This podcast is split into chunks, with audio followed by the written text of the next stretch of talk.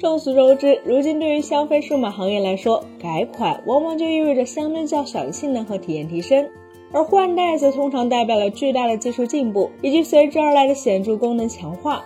尤其是在存储相关产品上，这种改款和换代之间的差异往往也表现得格外明显。比如早期的 USB 2.0 U 盘读写速度通常只有十兆每秒上下，后期则出现了能达到四十兆每秒以上的高速信号。但到了 USB 3.0时代，哪怕是最普通的 USB 3.0 U 盘，通常也会有一百五十兆每秒的读写速度，直接比此前的高端产品还快了数倍之多。又比如说，在 PCIe 3.0时代，普通 SSD 的读写速度往往不超过两千兆每秒，只有那些高端产品才能接近三千五百兆每秒的极限值。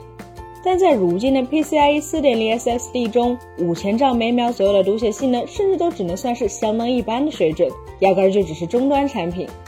无论是站在厂商还是消费者的角度来说，追求尽可能新代色的产品技术，都是提升产品竞争力最为简单且行之有效的办法。然而，如果我们告诉大家，现在有那么一种消费电子产品，它的所有主流厂商一方面拒绝使用最新的技术标准，另一方面这些厂商又普遍不惜自己去开发私有技术，为多年前的老产品进一步挖掘性能潜力的话，大家会不会觉得有点奇怪？最为关键的是，这并不是什么特别冷门的小众产品，而迄今为止，实际上依然有着不小的用户需求量且价格十分低廉的存储产品 ——microSD 存储卡。如果此前有关注过我们三生活的相关内容，你可能还记得，此前我们已经不止一次批判 microSD 卡的不思进取了。比如我们曾指出，microSD 卡背后的 SD 卡协会其实已经更新过多次技术标准。就以最新版的 SD 9.0技术规范为例，在它的框架下，理论上标准尺寸的 SD 卡最高读写性能已经可以达到三千九百二十兆每秒。即便是因为尺寸受限，仅能采用 PCIe 3.0乘以 LAM 接口的 microSD X 卡。读写速度也应该能有九百八十五兆每秒的水准才对。然而，如今纵观整个市场，便不难发现，别说是 SD 九点零最新规范的产品，就是 SD 六点零甚至 SD 五点零级别的老产品，都依然十分稀有。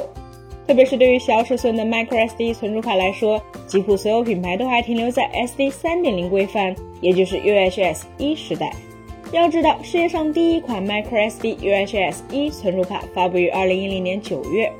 换句话说，从二零一零年到二零二三年，在将近十三年的时间里，整个 microSD 卡领域基本就陷入了技术规范不断更新，但产品却一直原地踏步的怪圈儿。说到这里，可能有的朋友会觉得，这又是一个厂商们集体陷入舒适圈、不思进取，并最终自取灭亡的故事。然而，microSD 卡行业这十三年来，真的就完全不思进取了吗？通过查询相关产品资讯，会发现情况实际上远比想象的更加吊诡。一方面，以闪迪、东芝、三星为代表的 microSD 卡厂商，实际上正是 SD 存储卡技术标准背后的制定者。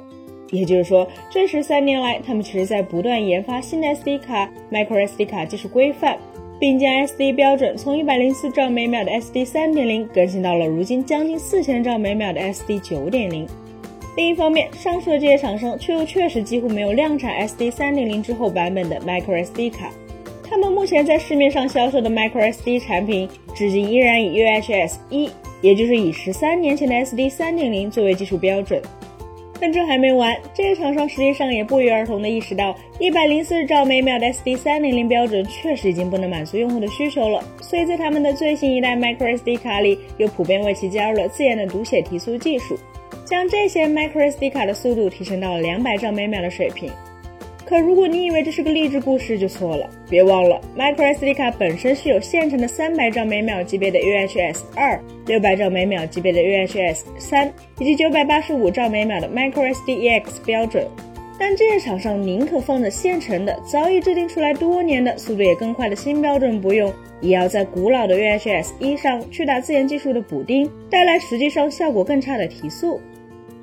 更搞笑的是，根据多款相关产品的官方描述，不难发现，厂商搞出来这些自研 microSD 卡提速技术，实际上只有在搭配专用的厂商自己推出的读卡器时才能发挥作用。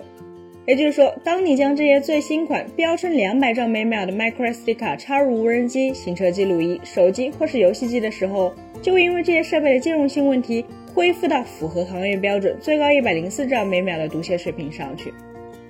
这样一来，话题就回到了文章开头。很显然，对于 microSD 卡这个行业来说，他们并不是没有先进的技术标准去指引产品进步的方向，反而是厂商集体无视了自己制定的新标准，选择了在实际的市场行为上墨守成规，甚至不惜为此反而去花费更高的成本，搞出更加华而不实的自研提速方案。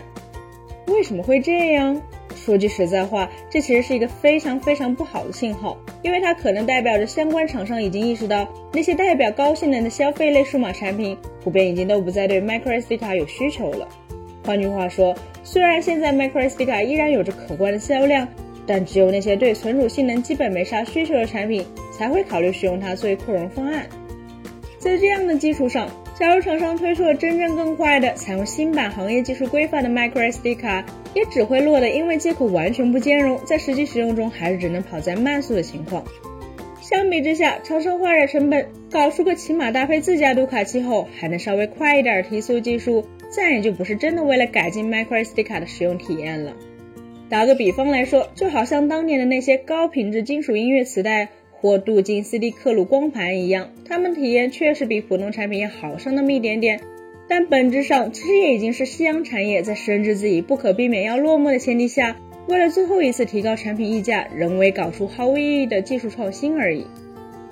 本期节目就到这里了，更多精彩大家可以关注我们三言生活的官网或全民大屏幕账号查询更多信息。咱们下期再见，拜拜。